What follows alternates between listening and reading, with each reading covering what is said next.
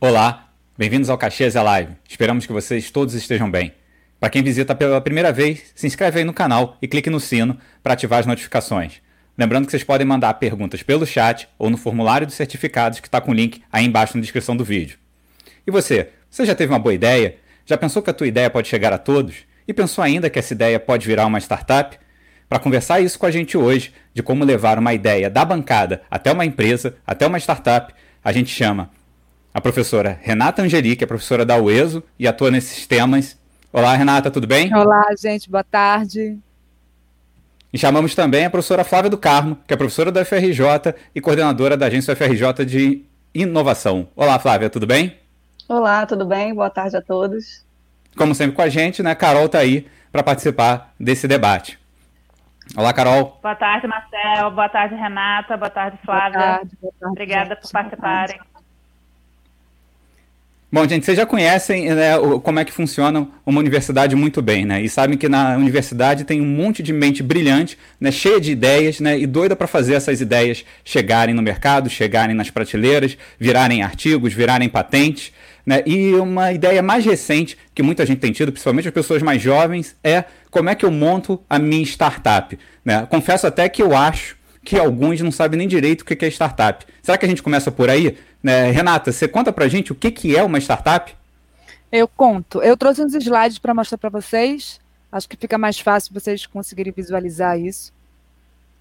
Vou botar aqui para fazer um share screen. Perfeito, né? Só compartilhar aí com a gente que a gente projeta para todo mundo. Tá, peraí.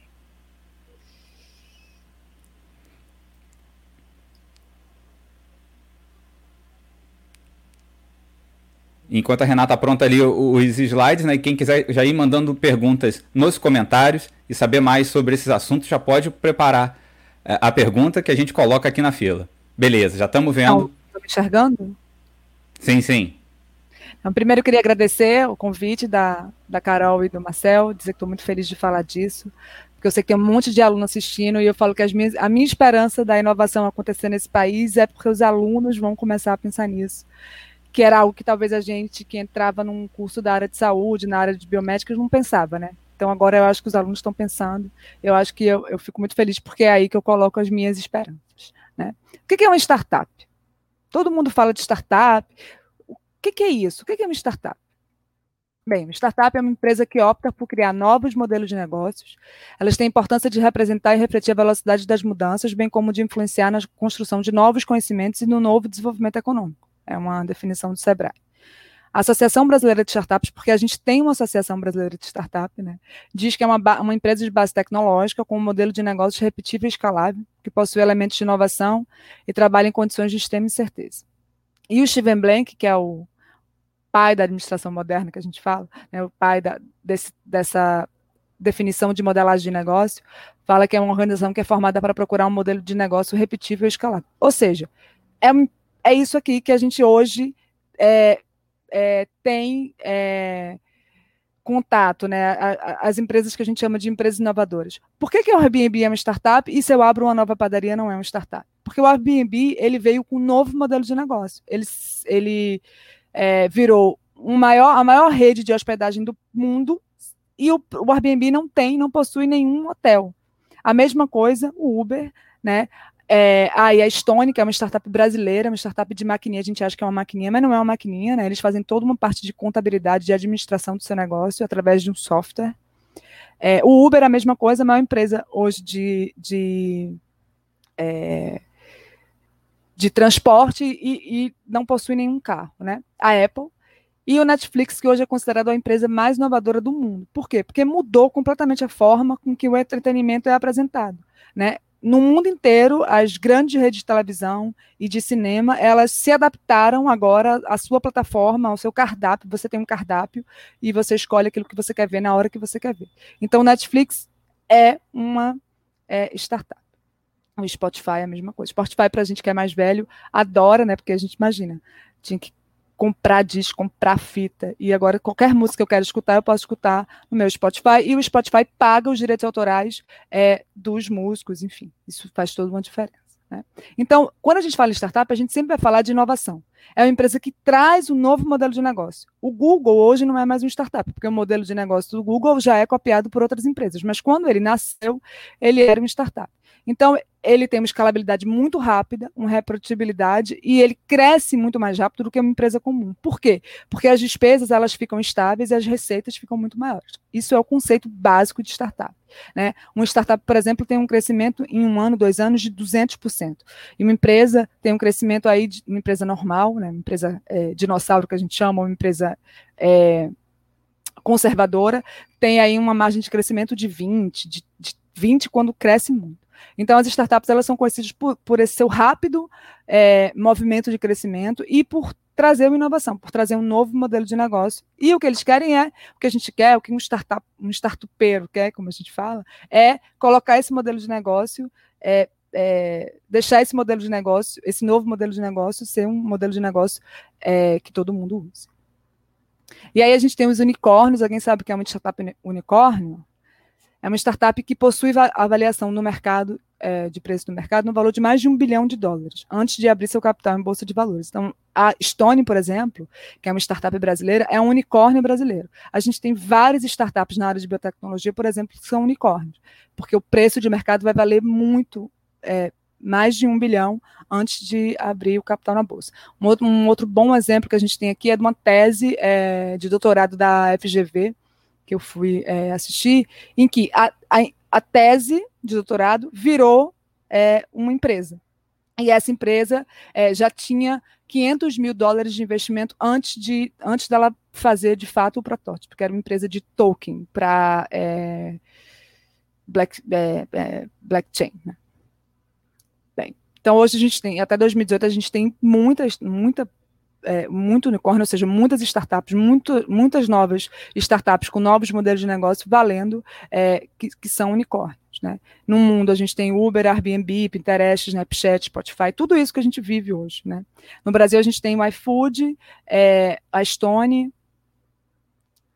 E aí, o que é que uma startup precisa? Startup precisa de uma rede de apoio, porque as, muita, muitas vezes você só tem uma única ideia e você precisa de dinheiro para colocar essa ideia aí no, no mercado e precisa de um lugar, precisa que o governo libere. É, muitas startups são tão inovadoras que o governo precisa vir com uma legislação nova para se adaptar. Né?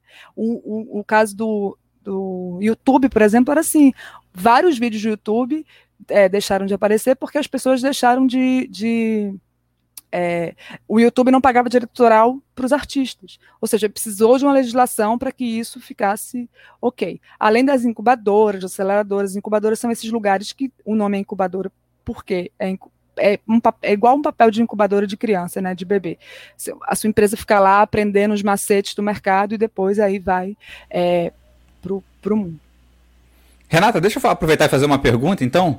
Né, você está comentando das startups e, e, falou de várias ligadas à tecnologia, né, Netflix, Uber, aplicativos, né, deu exemplos né, da, da, FGV, então imagino mais ligado à economia, né, mas você falou rapidinho né, que tem muitas startups em biotecnologia. É, e, e, se a gente. Deixa eu trazer para esse lado, que eu acho que é um lado que o pessoal tem muita curiosidade, né? Exatamente. Como é que é, é um cientista, um biólogo, alguém que trabalha realmente na bancada, com coisa molhada, com organismo vivo, né? É, por que, que essa pessoa tem que pensar em montar uma startup? Então, das 36 startups mais valiosas hoje para você investir, mais da metade é na área de biotecnologia. Desde nanotecnologia, é, no Canadá a gente tem uma startup de nanotecnologia que fez um protetor solar, quer dizer, não é protetor solar não, ela fez um um hidrocor, né, um, um um hidrocor que passa em você, se ficar vermelho, é porque você tem que repassar o protetor solar. Isso é nanotecnologia. Saiu da universidade, do curso de nanotecnologia, eu sei que aí em Xerém, é, vocês têm, a UFRJ tem o curso de nanotecnologia, então sai, do, sai da, da, da bancada e eles montaram essa startup dentro da universidade hoje, na verdade, é uma startup, é, o laboratório trabalhava com coisas muito mais complicadas de nanotecnologia, né, com coisas de cirurgia e tal. Mas esse era o produto mais rápido, né, e o produto mais que, que ficou que ganhou logo o mercado, porque é um produto muito sensacional. Você fica na praia, lá no Canadá, todo mundo muito branco, e aí você passa, se ficar vermelho, você tem que repassar o protetor solar. Aqui nessa lista que eu posso deixar com vocês, tem várias empresas de, de nanotecnologia. De biotecnologia. Tem muita coisa de olho, é, de biotecnologia relacionada a, a problemas oculares e etc. É... Aqui, mais focado, a gente tem desde empresas de biofertilizantes, de bioestimulantes, né, empresa de edição de genes. Empresas de edição de genes tem muitas. E assim, edição de genética é o que a gente faz no nosso laboratório. Qualquer biomédico, biólogo, biotecnólogo faz na base do seu laboratório, né? Muita coisa de diagnóstico, acho que agora com o Covid a gente vê o quanto de, de diagnósticos saíram das bancadas, saíram das universidades, né? É, pesticida, muita coisa na área ambiental, e está aqui é, que eu trouxe para vocês. Ah, e no Brasil? No Brasil a gente tem startup de biotecnologia, temos várias. A gente tem a Regenera, que é uma startup super conhecida, que eles é, usam é, micro-organismos né, para fazer tintas, para fazer. É, e isso, isso é eles fazem muita, muita solução em biotecnologia. A gente tem a UNCOS, que é dedicada ao desenvolvimento de testes diagnósticos oncomoleculares que combinam biologia molecular com inteligência artificial. Muita coisa na área de inteligência artificial e de biotecnologia é, estão lá entre aquelas startups que mais valem no mundo. É, e aqui só alguns exemplos. A Mancha, que é uma, uma uma startup também bastante conhecida, né, que é especializada em desenvolvimento é, de pigmentos a partir de corantes vegetais. Então, imagina, a gente trabalha com a nossa biodiversidade, vários laboratórios aí na universidade trabalham com biodiversidade, mas a gente tem esse olhar sempre é, focado numa coisa muito grande. A gente fica pensando, ai meu Deus, eu não vou conseguir pegar a minha ideia, a minha pesquisa de bancada e ir levar para o mercado. Claro que vai tudo isso aqui começou numa pesquisa de bancada. E a maioria dessas startups, elas saem dessa relação da universidade com a bancada. E aí eu trago esse exemplo do Silicon Valley. Você conhece o Silicon Valley? Marcel. Acho que todo mundo aqui conheço, que é ligado em tecnologia conhece o Silicon Valley, porque é onde saíram as empresas que a gente hoje ama, que a gente hoje consome, né? E eu costumo falar que o Silicon Valley nasceu, eu, é, ele nasceu por causa de um reitor, que é um reitor da, de Stanford, da Universidade de Stanford, que ele falava para os seus alunos e para os seus professores que vocês, que os alunos teriam que fazer é, 20% da matéria de maneira prática, e que os professores eles teriam que cobrar é, 20% da, da matéria que, que eles tivessem que ter soluções. E aí o Silicon Valley virou o que é hoje, porque começou com essa intenção desse reitor, que é o Frederick Terman, em 1955, pós-Segunda Guerra, ou seja, os Estados Unidos desponta como grande potência mundial, não à toa. Né? E aí a gente tem essas grandes empresas, a Genentech, que é a primeira empresa de biotecnologia do mundo, é, que ainda hoje é uma empresa de biotecnologia que está envolvida com o DNA, com insulina recombinante. Aí eu sempre, o Google, Yahoo, é, enfim, Facebook, o YouTube, né? Sai, sai, tudo daqui. E, eu, e aqui é, é o, a casa do Steve Jobs, né? Eu costumo falar lá na UESO que quem mora perto da UESO, e aí quem mora perto do campus de Caxias tem a maior chance de se tornar um Steve Jobs, porque é, tem essa relação de você poder estar na universidade e usar o campus para fazer as suas ideias. Né? Acho que a Flávia vai falar um pouco mais sobre isso, que o campus hoje, a universidade hoje como administração, pode receber tudo isso. Ele pode receber uma ideia de um aluno, um professor, ah, eu quero transformar essa minha, essa minha é, pesquisa, sim, numa empresa. E aí, é, o que a gente pensa hoje do, do, do, disso, nessa transformação da universidade, que é, por exemplo, você pensar quantos empregos a sua pesquisa gerou. Imagina, você cria, você está na bancada e consegue criar uma empresa e você consegue empregar pessoas para que aquelas pessoas façam a, a, aquela, aquela sua tecnologia, aquela sua tecnologia mude o mundo, né? Melhore a vida das pessoas, que eu acho que é isso que a gente quer. Então, é, é essa pergunta que a gente faz hoje, é, é isso que a CAPES hoje faz, o CNPq, a gente está mudando essas perguntas que foram feitas aos cientistas. Os cientistas, antigamente, eles só precisavam publicar, publicar em boas revistas. Depois eles precisavam ser citados. Hoje a gente precisa ser citado mais do que publicar. Mas agora já tem uma pergunta de quantas patentes você tem, quantos royalties, quer dizer, quanto retorno disso entra na universidade e quantos empregos a sua pesquisa gerou. E aí a gente tem grandes exemplos ainda, poucos, mas bons exemplos aqui no Brasil que a gente tem pesquisa gerando emprego. Renata, Oi. Queria te fazer uma pergunta. Fazer. Então, é, eu, eu acabei de aprender um pouco melhor o que é uma startup, né? E vi que tem, assim, inúmeras possibilidades e ideias ou tecnologias inovadoras dentro das áreas dos nossos cursos aqui do campus. Mas é, eu ainda fico me perguntando como é que é montar uma startup. assim, existe é, qual é o passo a passo, né? Eu acho que a minha pergunta ela se relaciona também com uma pergunta que está aqui no chat do Otávio, que ele fala assim: achei curioso isso, mas como um produto pode sair direto da universidade? A minha pergunta seria assim: ah, então a gente tem, tem eu tenho uma boa ideia, estou desenvolvendo alguma coisa, mas a gente está acostumado a fazer isso, como você falou, na bancada, né, nos laboratórios da universidade. Como que essa transferência acontece, né? Então, eu acho que a, prime a, a primeira coisa que a gente tem que é, a gente, primeira coisa que a gente tem que pensar é, tá bom, será que aquilo que eu estou fazendo na bancada, que é tão interessante para um artigo científico, é interessante para o mercado? Né? Porque é a primeira pergunta que você tem que fazer. Então, a gente tem que sair um pouco dessa coisa do CNPq, da CAPES, da quantidade de N para o artigo e olhar o mercado. Perguntar para o mercado se ele tem interesse sobre isso. E aí, por exemplo, aqui em biotecnologia, eu trouxe para vocês um monte de pesquisa que a gente não conhece a pesquisa, que, que tem relação, a relação com a pesquisa básica e o produto. Então, a gente tem desde do, da estrutura do DNA, que é uma pesquisa básica, até a insulina recombinante, que é um produto. Insulina recombinante é uma empresa que surgiu dentro da universidade. E é isso que as startups, elas podem fazer. É, as spin-offs, que a gente chama, é um, é um tipo de startup que chama spin-off, que são as empresas filhas que tá, tá bom, como é que eu faço isso? Você pode hoje é, usar o laboratório ter uma relação com a universidade, uma colaboração com a universidade, usar o seu laboratório para a sua empresa. E se esse produto for para o mercado, se esse produto gerar um lucro, você divide esse lucro pela universidade. Existe um negócio chamado Lei de Inovação. Todo aluno deveria é, ler sobre ela de 2016. Todo aluno deveria ler sobre ela antes de entrar na faculdade, se tem interesse de empreender, né, de gerar um produto de fato e não ficar só na pesquisa. Ah, Renata, mas ficar na pesquisa é ruim? Não, é ótimo ficar na pesquisa mas a gente também pode transformar o nosso país usando aquilo que a gente sabe da pesquisa. A gente sabe muita coisa. O nosso conhecimento vale muito. Então, esse conhecimento pode sim gerar é, uma empresa. É, e aí, ah, tá bom, mas eu não tenho dinheiro.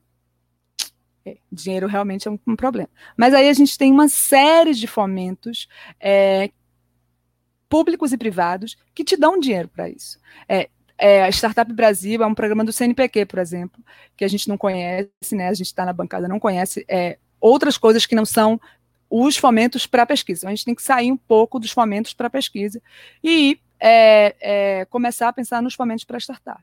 A gente tem o Startup Rio, agora acabou de sair o, o primeiro resultado, é um, é um programa do Estado do Rio de Janeiro, desde 2013, que seleciona é, startups até, e, e, coloca até 100 mil reais para essas startups, para elas se desenvolverem. Além de dar treinamento, mentoria, é um programa super legal.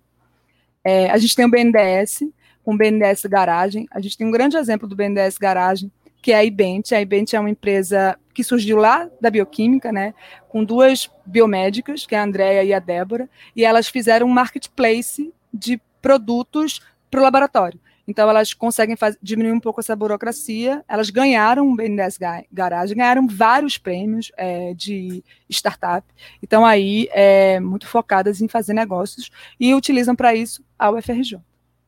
É, a gente tem a FINEP, né, que é a Fundação de, de Projetos e Pesquisa, que é do, M, do MCTI, e que também é, tem várias, vários tipos de chamadas para startups. Alguns você tem que ter já uma empresa é, formada, né, um CNPJ. Outras não, basta você ter uma ideia, uma prova de conceito. Então você tem, sei lá, desde a ideia, tá vendo? Até quando você já tem a parte de, da, da startup mesmo, até a parte da expansão. Então a FINEP te ajuda. A gente tem a Petrobras, por exemplo, a Petrobras lança todo ano so, é, buscando soluções em vários problemas para ela. Então, você, se você tem um problema que resolve, uma tecnologia que resolve um problema da Petrobras, e isso quem tem somos nós, é a biotecnologia, né? É, a gente pode se candidatar a isso. E aí tem vários, tem esse muito legal, que é, vocês eu sei que já sabem o que é um hackathon, é, a Embrapa, ela lançou o Vacathon, que eram soluções é, para o leite, para novas possibilidades de leite, enfim, da pesquisa, e ela faz todo ano um Vacathon, que é para você é, mostrar essas startups. Então, se você entra nesse meio de startup, você não sai mais, assim, é, tem muita coisa mesmo acontecendo. A tem, aí a gente tem os privados, a gente tem o Santander, a gente tem a Ambev. A Ambev lançou uma aceleradora que a pergunta é essa: você tem uma ideia que pode mudar o mundo? Você concorre. Se eles acharem que a sua ideia realmente pode mudar o mundo, eles vão te dar, te bancar, né? Enfim, aí tem toda uma relação. Ah, mas eu posso fazer isso na universidade? Pode. Você pode fazer um conceito tripartite entre universidade, sua empresa e a Ambev. Né? Hoje a universidade ela pode fazer muita coisa que não podia até 10 anos atrás, e que aí a Flávia vai falar um pouco para vocês, que aí na UFRJ ela sabe melhor como é que, como é que a gente consegue fazer isso. Né? Aqui a gente tem uma. Renata, Renata, deixa eu te fazer uma perguntinha eh, bem nesse assunto. Né? Será que é só uma ideia que pode fazer a gente chegar numa startup? Ou tem que ser uma tecnologia realmente nova? Então, Precisa ser uma nova aplicação? Como é que é isso? Ou um, só um produto que faltava no mercado? É, alguma coisa que tem interesse para o mercado. No, aí depende do que você vai fazer. Por exemplo, o Startup Rio, você só basta ter uma ideia na área de TI. Você não precisa nem ter um protótipo pronto. Você só basta ter uma ideia. Para FINEP, às vezes, você precisa ter já um produto, uma patente, é, algo mais, mais evoluído. É, e aí você tem que ficar vendo o que é que o mercado quer, né? O que é que ele quer hoje? O que é que a Ambev quer? A Ambev, a gente tem um exemplo aí do Anderson, que também já palestrou para vocês, que ele tinha uma tecnologia para um que era aplicada para uma coisa e que ele viu que podia ser aplicada para um problema da Ambev. E caiu como uma uva e ele ficou anos tentando vender essa tecnologia para Petrobras, que era uma coisa mais relacionada a biocombustível, etc. Conseguiu é, é, fazer essa parceria com a Bev. Então, eu acho que é, o cientista, ele, o cientista de bancada, né, a gente que é treinado para bancada, a gente sempre precisa se apaixonar, é um jargão do empreendedorismo, mas é isso mesmo, pela solução pelo problema, não pela nossa solução. A gente, ah, essa, eu, essa é a minha solução. Não, mas qual é o problema de fato? Né? O que, que eu posso mudar aqui nessa minha solução para resolver isso? E aí você vai desde, de fato, da ideia até algo mais, mais produtivo. E aqui é só finalizando, né? Eu costumo falar que se você pode, inclusive, estar na TV com a sua ideia no Shark Tank, que é um programa que faz sucesso no mundo inteiro, e a Band tem uma versão brasileira. E se vocês repararem lá o Shark Tank, a primeira pergunta que todos eles vão fazer é: tem mercado? Fazendo entrevista, fazendo pesquisa. A gente só consegue perguntar para o mercado, só consegue escutar o mercado se a gente é, perguntar para o mercado. E aí é sair um pouco dos muros da universidade e fazer essa pergunta. E é isso. Eu, eu acho que queria falar de startup, era isso, assim, pensando que a gente tem é, bastante coisa ainda para desenvolver. É, e, e pensando que no mundo inteiro as grandes startups, as grandes empresas, elas saem da universidade, dessa relação com a universidade, da universidade com o mercado. Nenhum lugar do mundo você tem uma tecnologia que começou na casa de alguém ou uma empresa até quando é uma empresa, por exemplo, quando é uma empresa dos Estados Unidos que tem muito pesquisador dentro da empresa, a pesquisa básica que eu faço em outros países, que isso acontece aqui no Brasil, a gente está tentando é, fomentar essa relação, resguardando o que é o papel da universidade, óbvio, né? E resguardando é, o papel da empresa, mas a gente na universidade resguardando o papel da, da universidade, mas para fazer essa relação as duas, entre esses dois atores que a gente chama para gerar inovação. Nosso país é o 13º país do mundo em publicação de artigo e o 70 em geração da inovação. Ou seja, é zero inovador para quem é muito criativo e que tem uma pesquisa, uma rede de pesquisa muito bem fundamentada hoje. É isso que a gente precisa mudar. E quem vai mudar são vocês. É isso, Carol. Então, Rê, eu queria te fazer uma pergunta que está bem relacionada com essa sua última observação, né? Nós somos um país bastante criativo, que publica relativamente bem, mas que é pouco inovador, talvez. E aí a pergunta, eu acho que isso até acontece porque às vezes a gente fica é, com essa com a, já mais acostumado à pesquisa básica, né? Principalmente quem está mais acostumado à pesquisa básica, fica até com uma certa dificuldade de entender como que a pesquisa básica pode virar ou pode ser uma inovação ou pode ser, virar um produto. E aí eu tava, o que eu estava pensando era justamente isso. Então a pesquisa básica, ela, a pesquisa de bancada, né? ela ainda é, ela é importante, mesmo se a gente está pensando em claro. empreendedorismo, inovação, claro. em produto? Claro. Porque a pesquisa básica é que vai Eu trazer a novidade, né? O, a coisa, a novidade ou a melhoria não vem de uma pesquisa aplicada, né? Então, é, a gente tem um problema também muito sério aqui, que é o, o empresário brasileiro é muito pouco aberto para a inovação. Né? Ele não quer arriscar, porque a inovação, você uhum. vai botar um dinheiro e pode ou não pode dar certo, porque é inovação. Então, a pesquisa básica é de suma importância e a gente tem uma pesquisa básica muito forte no Brasil. Mas a gente também pode ter uma pesquisa aplicada, uma pesquisa para o mercado. É, a gente também pode pegar aquilo que é da pesquisa básica e, e transformar. Eu sempre faço esse exemplo do, da relação do câncer com, da cura do câncer, né, enfim, dos tratamentos do câncer, que é o que a gente está muito ocupado na universidade, com os cosméticos.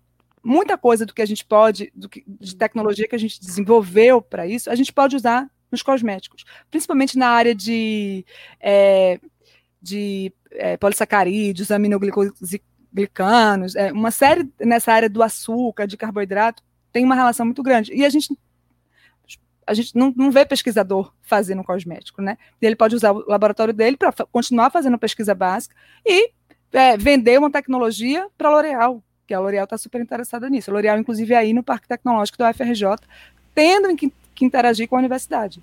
É obrigação dela interagir com a universidade. Então, ela fica procurando isso e ela não, a gente não consegue fazer essa relação é, porque a gente não, também não tem respostas dos pesquisadores. Né? Então, eu acho que acho que a gente está mesmo numa mudança de cultura, é isso que a gente faz, isso que a gente está passando por uma mudança de cultura, em que o conhecimento vale muito. Então, a gente tem o conhecimento da universidade, a gente tem que aprender a, se a gente quiser, claro. Se você não quiser, tudo bem. Aí Marcel com as cervejas, né, com essa geração de é, é pesquisa de bancada, é entendimento da microbiologia com a formação dele para gerar um produto que, que eu falo que para salvar a vida de alguém não vai salvar a vida de alguém, mas vai deixar as pessoas mais felizes, enfim, uma cerveja com qualidade, etc. Pode, pode deixar bem mais divertido. Pode deixar bem mais divertida a vida. Então, assim, ai meu Deus, mas é cerveja, ou é, é menos nobre. Claro que não, está gerando inovação, está gerando emprego, está é, é, vendo as pessoas consumindo aquilo que você faz. Isso é muito importante. E aí, Renata, é, entrando até nesse aspecto, né, na pesquisa a gente já nota essa mudança de pensamento, né?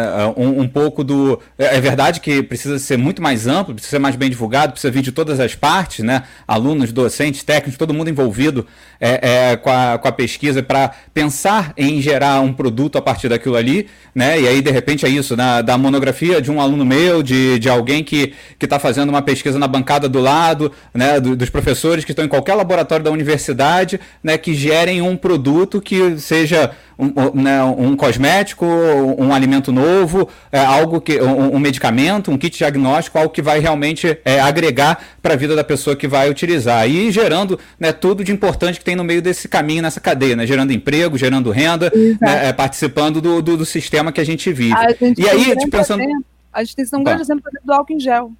Quantos laboratórios hum. na universidade estão fazendo álcool em gel para distribuir para a população? Ninguém pensava em fazer álcool em gel, não era algo que, né, não é que um, um, laboratório, mas pode fazer. Então isso pode ser ampliado de uma maneira mais óbvia. É, quando acabar essa pandemia e passar tudo isso, enfim, de uma outra maneira, para servir a universidade, porque você também serve a sociedade quando você faz isso, né, quando você coloca isso para o mercado. Acho que isso é importantíssimo. Ótimo, ótimo. Eu entendo até que a universidade ganha com isso, porque parte dos royalties né, desse produto Vai gerado na universidade né, tem que ir para a universidade. Mas falando aí um pouquinho da realidade do Brasil, né, aquela realidade contrastante que você é, é, mostrou no, há pouco tempo atrás, né, de muita pesquisa né, e, e, e pouco, pouca inovação, pouco produto né, proporcional a essa pesquisa. É, te pergunto, é, é, mais difícil montar uma startup também no Brasil, perto de fora, e isso poderia explicar é, essa distância nesses números? Eu não acho, não. É, é difícil passo a passo, não. Eu acho que é muito mais pela falta de cultura mesmo e de, e de liberdade que a gente talvez é, não tenha tanto. É muita burocracia. Estou falando da, da startup que vem da universidade, né? Mais complicado. Mas não, o passo a passo é igual. A gente tem é, os nossos fomentos de política pública para startup hoje é exatamente igual ao que tem no mundo inteiro. É, a dificuldade realmente é, é, é uma, uma cultura. A gente vê aí uma pesquisa da Endeavor, né, que é uma empresa de empreendedorismo, que fala que 50% dos alunos é, querem ser funcionários públicos. Então, é, tem uma coisa aí meio esquisita, porque. E uma outra coisa, no Brasil tem mais é, faculdades de direito do que a soma de todas as faculdades de direito do mundo inteiro. Então tem muita gente fazendo direito para fazer concurso, entendeu? Para ter uma, uma, estabilidade, né? Então é, é, muito da cultura mesmo do brasileiro, eu acho isso. Acho que acho que não é mais difícil, mas é mais, é, mas é, é culturalmente mais difícil, talvez.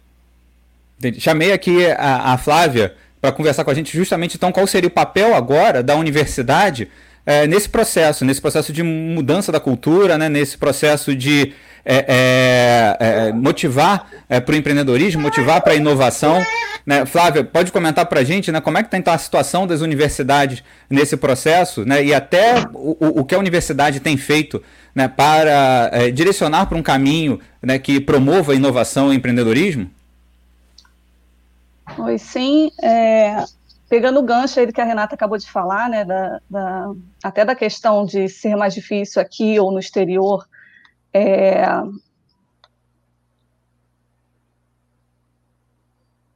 é, e, e, a colocação dela da questão da cultura, né, eu também concordo com a Renata, de que não é, é uma questão de mais difícil ser, é, montar uma startup aqui no Brasil, mas sim uma questão da cultura né, no Brasil. A gente está hoje vivendo nas universidades uma questão de mudança de paradigma, né, onde é, a gente precisa entender que existe uma interação entre universidade e empresa e que ela é necessária para que os produtos realmente cheguem no mercado. Né? E aí, quando a gente fala na universidade empreendedora, a gente fala naqueles três é, atores, né, que a gente chama do modelo tripla hélice, governo, empresa, universidade, sem eles é, articulando, não há como gerar inovação. Né? Então, precisa haver essa articulação, precisa haver essa mudança de paradigma, mudança da cultura dentro das universidades, para que ocorra, de fato, essa interação entre universidade e empresa que, de fato, gere é, inovação. É, e aí eu queria falar um pouquinho para vocês sobre a realidade em outros lugares também, como a Renata já pontuou, é, o que falta no Brasil, né? É, eu trouxe uma reportagem falando do MIT, onde entrevistaram a pró-reitora é, do MIT, inclusive ela tem né, empresas, criou startups, e ela fala justamente isso, que existem duas realidades totalmente distantes. Uma, as empresas que querem inovação pronta, e a outra, os pesquisadores que querem recursos para pesquisar mas existe um caminho entre eles, né, que precisa ser é, preenchido. A gente costuma chamar que esse caminho é o Vale da Morte, né, de, é, onde a gente tem a, a pesquisa e, e, fazer com que isso realmente chegue de fato à sociedade, chegue no mercado. A gente tem um longo caminho para isso e a gente chama isso de Vale da Morte, que dificilmente é, é conseguido, né? Quer dizer, se consegue, só que tem um caminho árduo por aí.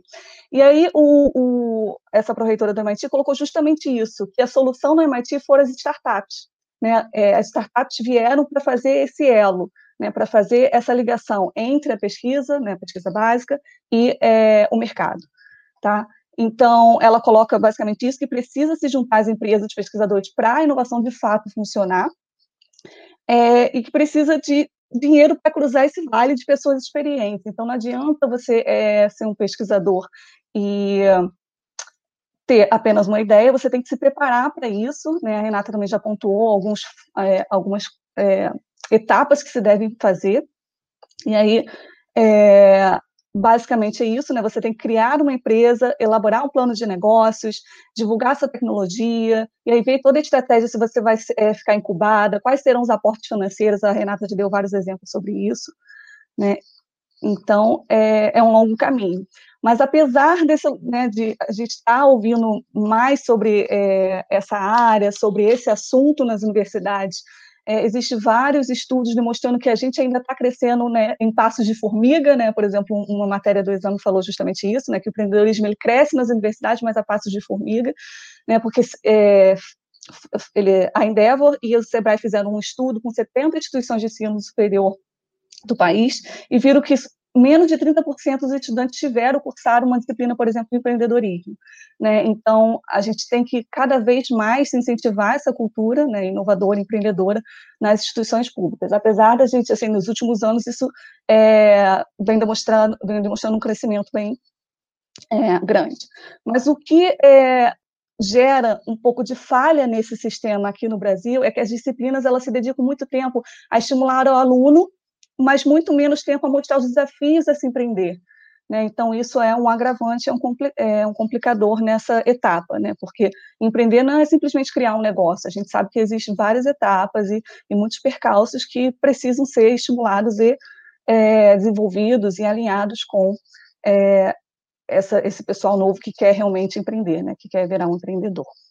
E aí, é, a gente deve contar é, com os atores do ecossistema de inovação. Né? É, Hoje, a UFRJ está desenvolvendo cada vez mais esse ecossistema de inovação e fazendo com que ele se torne cada vez mais articulado. Né? Não sei se vocês conhecem, a gente tem é, o parque tecnológico, a incubadora, as incubadoras, né? Tem uma incubadora que é a incubadora de preços da COP, tem uma incubadora é, de tecnologias sociais, é, tem a agência FRJ de inovação, e hoje a gente conta com os Inovas, né? Essa nova gestão foi um grande é, avanço, foi justamente descentralizar né, esses atores, criando os Inovas nos centros.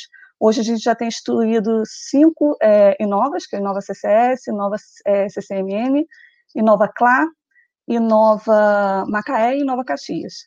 É, então, criaram-se esses atores nos centros justamente para ajudar nessa articulação entre os atores do ecossistema de inovação e fazer que realmente é, se torne um, um ecossistema é, interativo e articulado.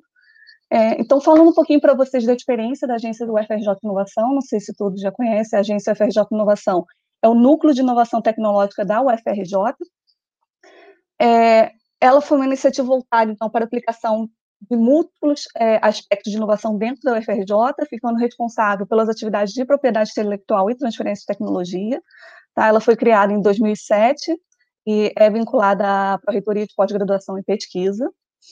Dentre essas atribuições, é, ela está responsável por difundir toda essa questão da inovação na universidade, né? Ela tem uma atribuição de gerenciar os processos de proteção do conhecimento oriundo de pesquisas acadêmicas, aí todos é, relacionados né, à propriedade intelectual, é, organizar processos de licenciamento de tecnologias, e articular essa parceria entre empresas e universidades, né? no caso, entre a empresa e a UFRJ.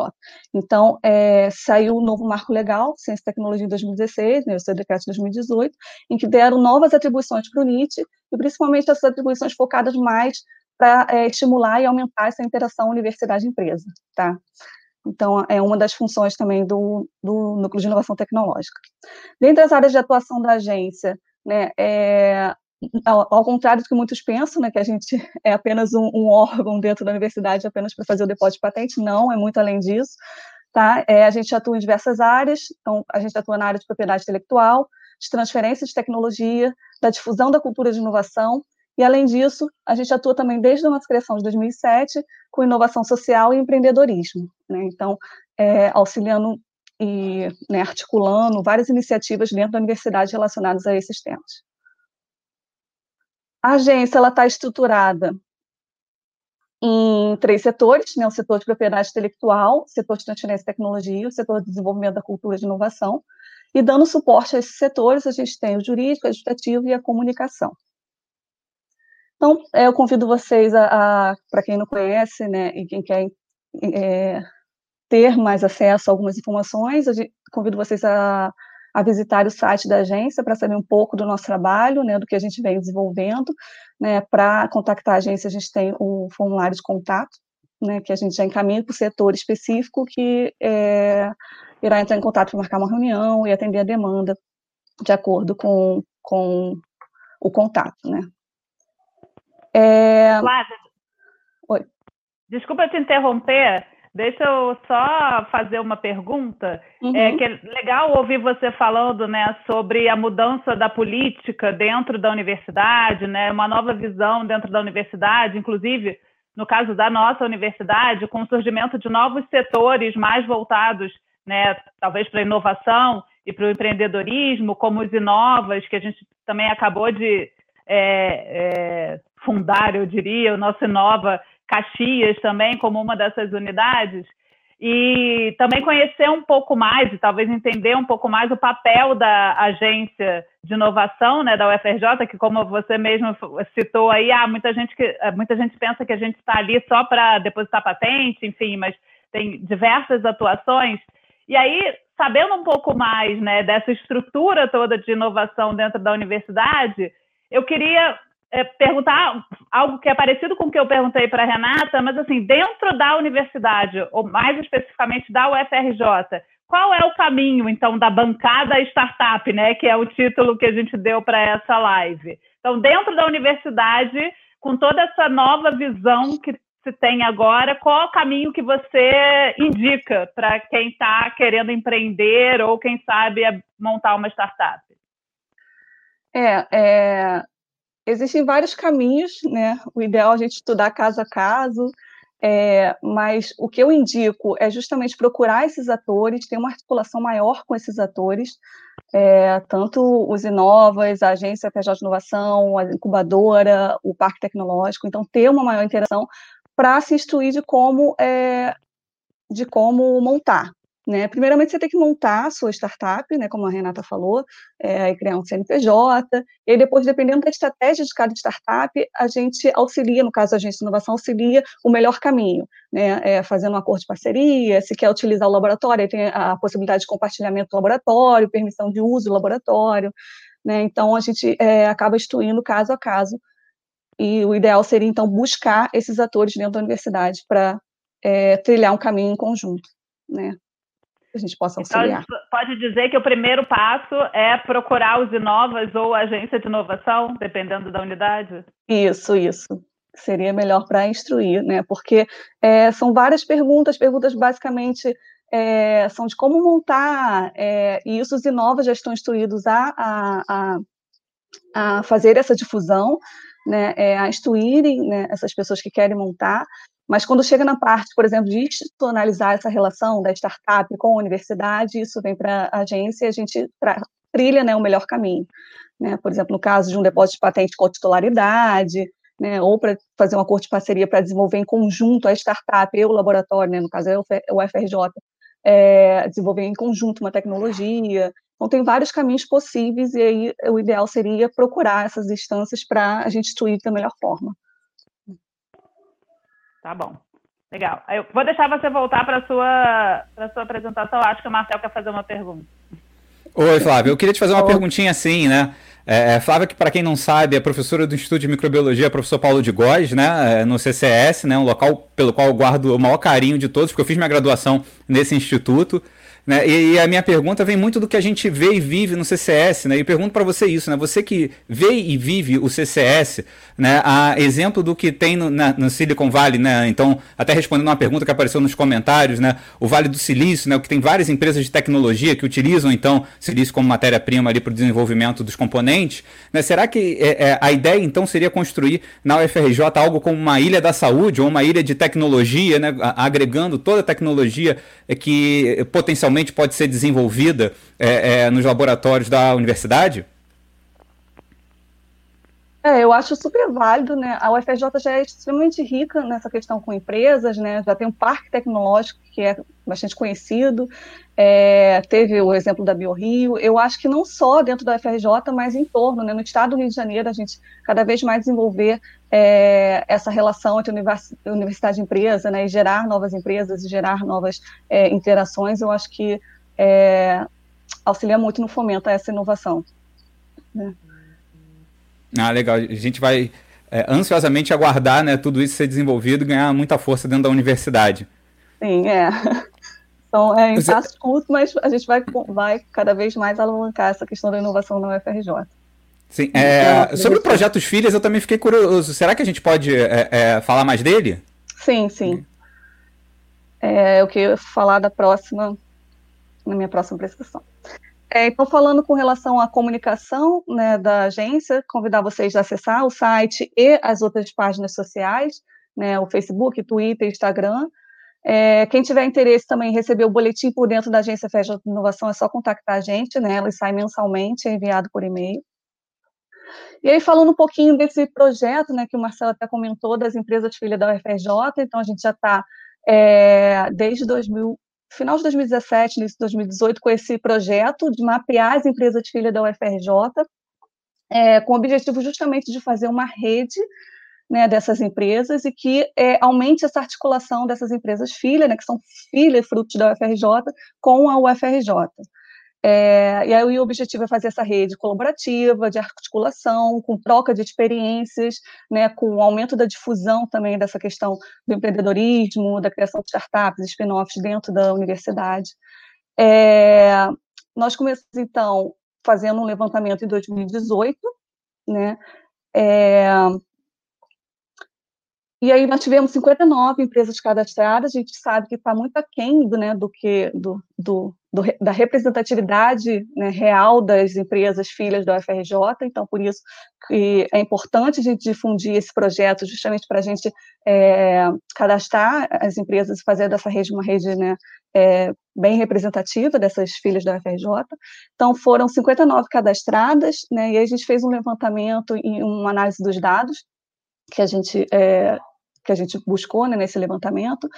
É, ao todo, isso é um levantamento parcial em 2018. Nosso objetivo com esse projeto é justamente ficar sempre alimentando essas, esses dados e que, é, de forma que eles fiquem atuais. Tá? Então, foram gerados 983 empregos, teve um faturamento maior do que 141 milhões. Com relação ao vínculo, é, a maioria foi da graduação, tá, com 40%, seguido de pós-graduação, né, aí algumas tinham tanto é, graduandos e pós-graduandos, né, e 7% com docentes. Unidades de origem, né, 43% da COP, seguida da Poli, né, e BCCF. É, essa representatividade ela está mais voltada pelas empresas que a gente conseguiu cadastrar, né? Porque a gente está também, é, não sei se vocês sabem, mas a agência FJ Inovação ela fica dentro da incubadora de empresas, então a gente tem essa sinergia, então a gente buscou esses dados e teve acesso mais a esses dados das empresas que foram incubadas, né, que é, são filhas também da incubadora da COP. Então, por isso, talvez essa, essa grande quantidade da COP, mas a gente sabe que a representatividade é muito maior. Tem várias empresas CCS, né, no CT, enfim, diversos outros é, locais da UFRJ.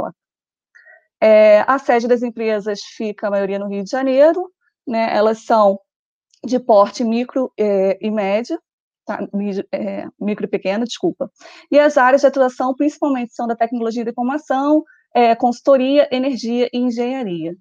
É, além desse projeto Empresas Filhas, a gente tem outros projetos, por exemplo, o projeto Trama Empreendedora, né, em que a gente busca justamente é, difundir é, esse conceito e todas as questões relacionadas ao empreendedorismo dentro da universidade, e aí busca pessoas que trabalham com essa temática, né, dando disciplinas, ou até pessoas que, que têm interesse no assunto, para formar uma rede também de colaboração e de troca de experiências, né, e fomentar isso cada vez mais dentro da UFRJ. Então, era basicamente isso, né, e gostaria de colocar justamente que hoje na UFRJ a gente está é, desenhando a nossa política de inovação, né, ela está em tramitação para ser aprovada, é, depois da nossa política, a gente vai ter resoluções específicas que vão tratar de assuntos que são extremamente é, de interesse né, das startups e que a gente tem recebido uma grande demanda na agência de inovação, que é o compartilhamento de laboratório, a permissão de uso, enfim, é, essa questão de, por exemplo, no caso de pesquisador que quer montar uma startup, de licença né, sem vencimento para cuidar da empresa, enfim, tem várias questões ainda que vão ser regulamentadas dentro da instituição né, para melhorar esse fluxo, melhorar essa essa difusão, né, e alavancar essa área dentro realmente da universidade, tornando uma universidade empreendedora. Caramba, é, Flávia, muito legal é, é, ouvir tudo isso, né? Saber que a universidade está investindo nesse caminho. Né? Chama a Renata aqui de novo e a Carol para a gente responder algumas das várias perguntas né, que surgiram aí é, nos comentários nesse meio tempo.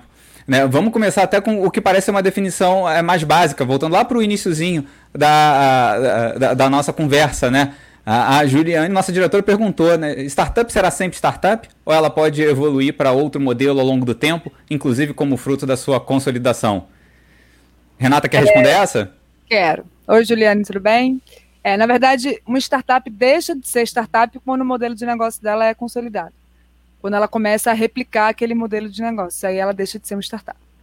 Aí ela pode ter novas startups. Por exemplo, o Google. Ele deixou de ser uma startup, mas cada coisinha que ele lança, cada, enfim, no, novo programa, Google Classroom, enfim, é uma startup. E aí, quando isso fica consolidado com o modelo de negócios. E quando a gente fala modelo de negócios, a gente tem que pensar sempre no modelo de negócios mesmo, né? Num, num, num Canvas, num exemplo de modelo de negócio. É um papel, e aí você quando você consegue colocar aquele papel ali como um modelo replicável, ela deixa de ser uma startup. É claro que isso é, é uma teoria, né? Existem muitos conceitos, então é a mesma coisa do empreendedorismo. Eu sou uma defensora, eu falo, do empreendedorismo, porque empreendedorismo não é você criar um novo negócio, criar um, abrir uma nova empresa.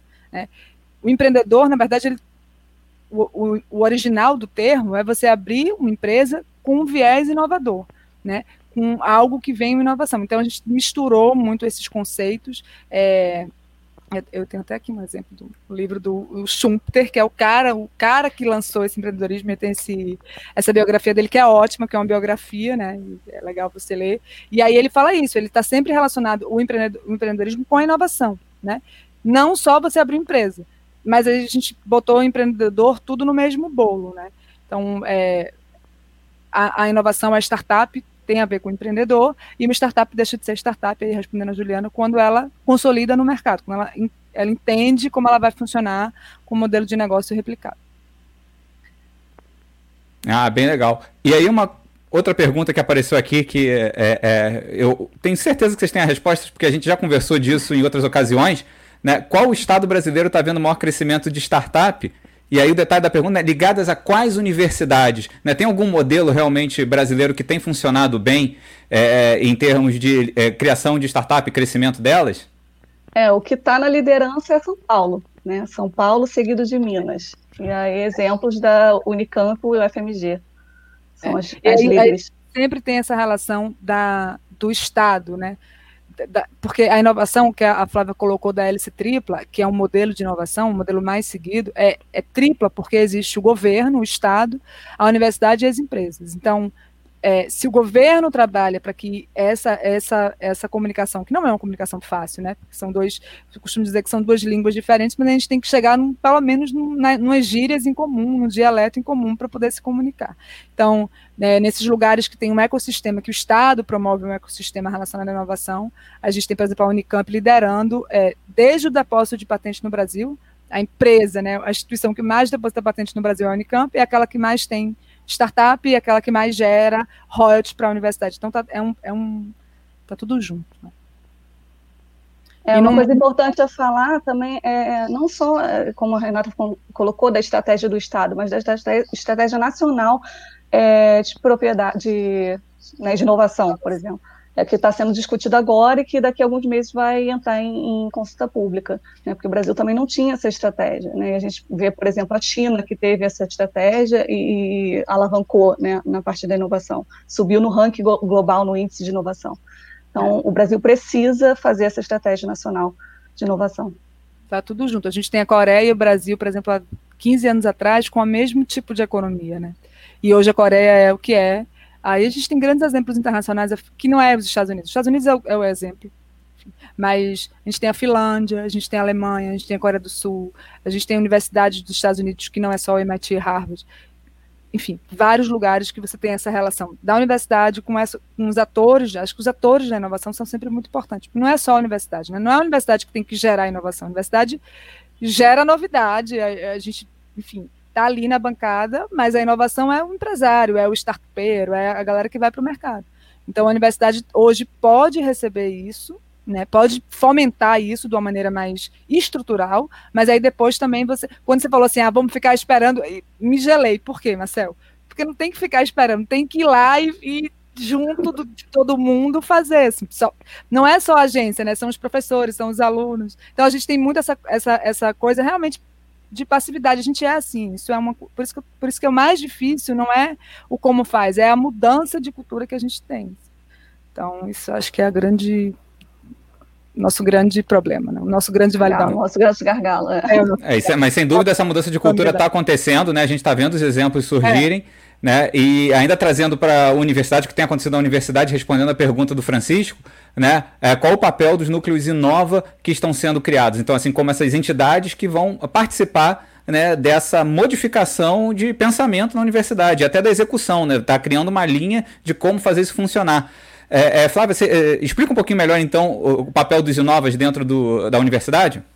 Então, assim como o Marcel já colocou, é justamente é, eles foram criados para a gente descentralizar é, é, esses atores que a gente sabe que já são estruturados na FJ há muito tempo, né? A gente fala, ah, inovação, a FJ já faz inovação há muito tempo, né? Já tem os atores é, desse ecossistema de inovação. Só que ele era um pouco fragmentado, não tinha essa articulação. E aí a ideia de centralizar, né, e essa ideia já vem há muito tempo, né, é, acho que a Renata também, quando estava na agência, né, já ouvia, né, por exemplo, o Ricardo e o Rogério, que eram os antigos coordenadores, falar isso, que era a questão da descentralização, porque o FJ é muito grande, né, para justamente ajudar a difundir essa cultura de inovação, fazer com que realmente é, é, seja articulada essa interação e que de fato ocorra né, a inovação né, que se gere inovação. Então, os Inovas, eles estão justamente aí na, nos centros para ajudar a disseminar essa cultura de inovação, é, a mapear as tecnologias, a instruir os pesquisadores, a, a levar esses pesquisadores nos atores específicos, né? Você tem uma demanda que é pelo parque, uma demanda da incubadora, uma demanda da agência, então instruir esses pesquisadores e alunos, enfim, servidores, a procurar esses atores né, e fazer esse, esse elo, né, para que esse ecossistema justamente seja mais articulado e funcional. Sim, é, bem legal. Gente, só completando é, é, essa coisa da, da UFRJ, né, porque eu sou da UESO e hoje a gente, a UESO é muito menor, né, então é muito mais fácil fazer tudo isso. A gente fala que a gente quer ser um Unicamp, que é uma universidade estadual, que foi criada num complexo industrial. A gente está achando que vai, tá difícil, mas a gente está achando, tá trabalhando para isso. Mas é, eu fiz doutorado na UFRJ, né? Assim como todo mundo aqui. E eu não tinha a menor ideia até o meu último ano de doutorado que a UFRJ fazia tudo isso, que tinha um, parque, que tinha uma incubadora, que tinha uma agência de inovação. Eu não sabia nem o que era patente. Né? Hoje, a, a, minha instituição é, tem um curso de biologia que tem propriedade intelectual e empreendedorismo como disciplina obrigatória. É a única, única, única, única curso de biologia que tem isso no Brasil inteiro de universidade pública. Inclusive para mudar, porque foi, a universidade foi criada com um pensamento diferente. Então, já, já sim, a gente já tem essa mudança. É, é, a gente só precisa agora executar ela, né, talvez, assim, colocar isso de uma forma mais é, presente no dia a dia de todo mundo, porque a maioria das pessoas nem sabe que tem uma agência, então essa, essa estrutura dos inovas foi muito importante, era uma coisa que, que realmente se queria fazer há muito tempo, para todo mundo é, é, saber que existe, porque existe, a incubadora da UFRJ é a melhor do mundo, foi eleita três vezes a, me a melhor do mundo, assim, isso precisa ser dito, né, essas empresas filhas precisam ser ditas, eu acho que isso motiva muito mais que, do que talvez uma disciplina de empreendedorismo. Você vê que acontece, você vê que está saindo dali. Isso é legal. É, são os casos positivos. Renata né? e Flávia, é, tem uma pergunta aqui também nos comentários que de repente vocês podem. Tem algumas perguntas sobre o mesmo assunto, né? Então vou botar uma aqui. Vocês poderiam tecer algum comentário a respeito de docentes que não estimulam os alunos a buscarem coisas fora da academia?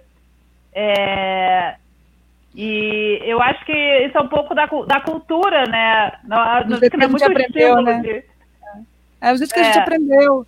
É complicado mesmo. Mas eu acho que a gente, eu acho que agora, assim, porque eu também, de novo, a passividade. Aí os alunos ficam esperando que os. Entendeu? Vai procurar. Se o docente não estimula, não é o, do, o docente está empregado, tem seu emprego, tem sua estabilidade. Você procura só. Lá na, na biologia, na biotecnologia da UES, por exemplo, eles não têm CR, né? Não existe um CR para biotecnologia, eles são da biologia ou da química. E aí eles reclamam, porque alguns mestrados não aceitam. E aí vocês estão reclamando com quem? Ah, professora, com, com todos os professores. Eu falei, mas não tem nenhum professor de vocês hoje biotecnologista. Quem tem que fazer o CR são vocês que estão se formando. Não, mas como é que faz? Vamos ver, mas pergunta para alguém, sabe? É sempre esperando alguém fazer. Acho que a gente tem essa passividade. Assim.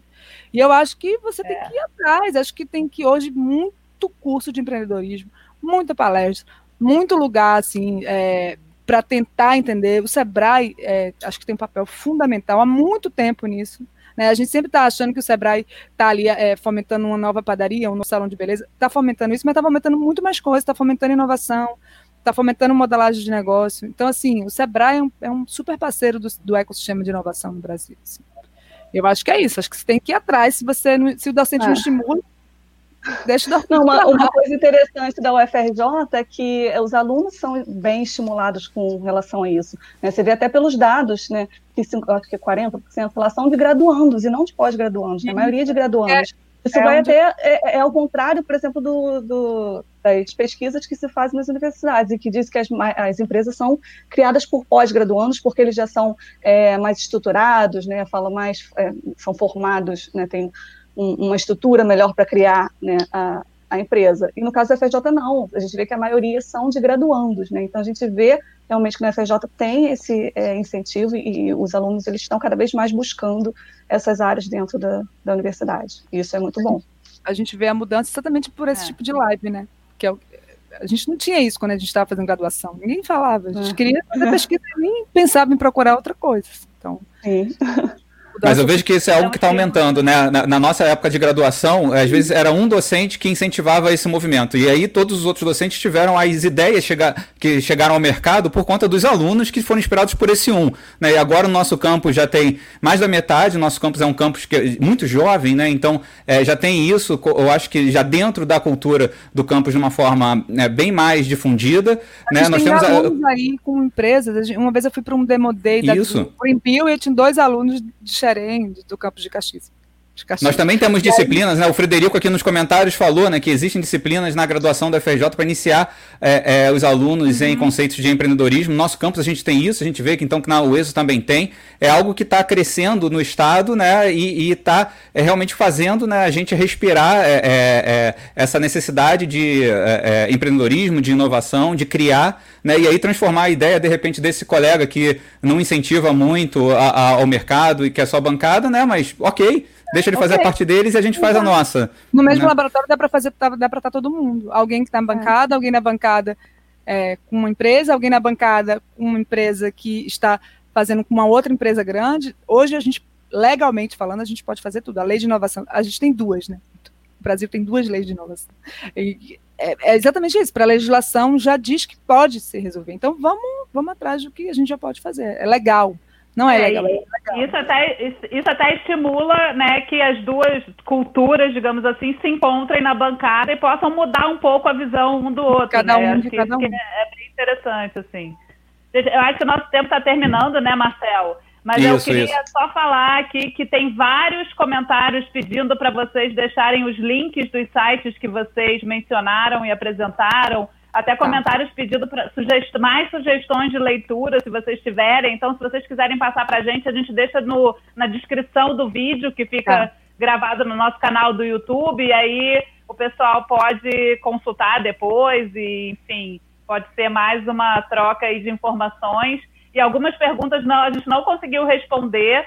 Então, a gente vai até salvar aqui alguns comentários né, do chat. Se vocês quiserem responder depois, a gente pode também disponibilizar lá para os alunos, deixar aqui gravado no canal, é, como, enfim, eles poderem consultar.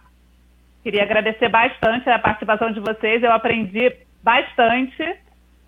Isso mesmo, foi, foi uma honra legal. ter vocês. Obrigado, Renata. Obrigado, Flávia. Até Obrigada. um próximo encontro, vez, vamos né, deixar esse assunto sempre né, como um tema é. importante a ser discutido aqui. a gente tem muita coisa para falar, porque é tudo muito novo, né? Então, sei lá, por, por exemplo, se a Flávia quiser falar de propriedade intelectual de patente, é uma live inteira, porque é e, e, que tem relação com a inovação. Ainda tem relação, né? A patente ainda tem relação com a inovação. Essas startups todas têm patente, na, principalmente na área de biotecnologia. Então também é um assunto que é importante, porque se você não adianta você e apresentar para o mercado se, se, a tecnologia não é sua, e ela só é sua se você depositar um patente. Então, também, assim, tem muita, é muita coisa. É, tem vários assuntos, tem a política de inovação, então a gente pode falar. Tem a estratégia de inovação. Vários temas. E, isso é uma outra coisa, assim, importante, que a estratégia de inovação está sendo feita agora. E aí, quem está fazendo a estratégia de inovação é a gente, que já trabalha com, com, com isso, né? Então, é ideal que os professores que não têm essa relação, mas que trabalham com biotecnologia, com a, com a tecnologia que vai gerar inovação, também estejam juntos, né? Então a gente sempre está muito nos, nos, mesmos nichos, mas a gente precisa explorar esse, esses nichos, porque é isso que é, é, isso, é isso que a gente tem que mudar. Então, Pode ter certeza que a gente vai discutir muito esses assuntos ainda. Vai ser ótimo. Com certeza. Então, obrigada, obrigada Carolina e Marcel, também pelo convite. Carol, é sempre bom também né, ter um espaço para a gente falar um pouco do, da agência, do trabalho que a gente vem desenvolvendo, né, e para que as pessoas conheçam, né, os alunos, os professores conheçam é, a Agência FJ de Inovação. Obrigada pelo convite e estou à disposição para né, futuros temas. Obrigado, obrigado a vocês. Né, aviso o pessoal que está acompanhando essa live que na semana que vem teremos Pint of Science aqui no Caxias é Live. Ah, legal. Tchau, tchau, gente. Fiquem seguros. Tchau, tchau. Tchau, tchau. Fiquem seguros mesmo.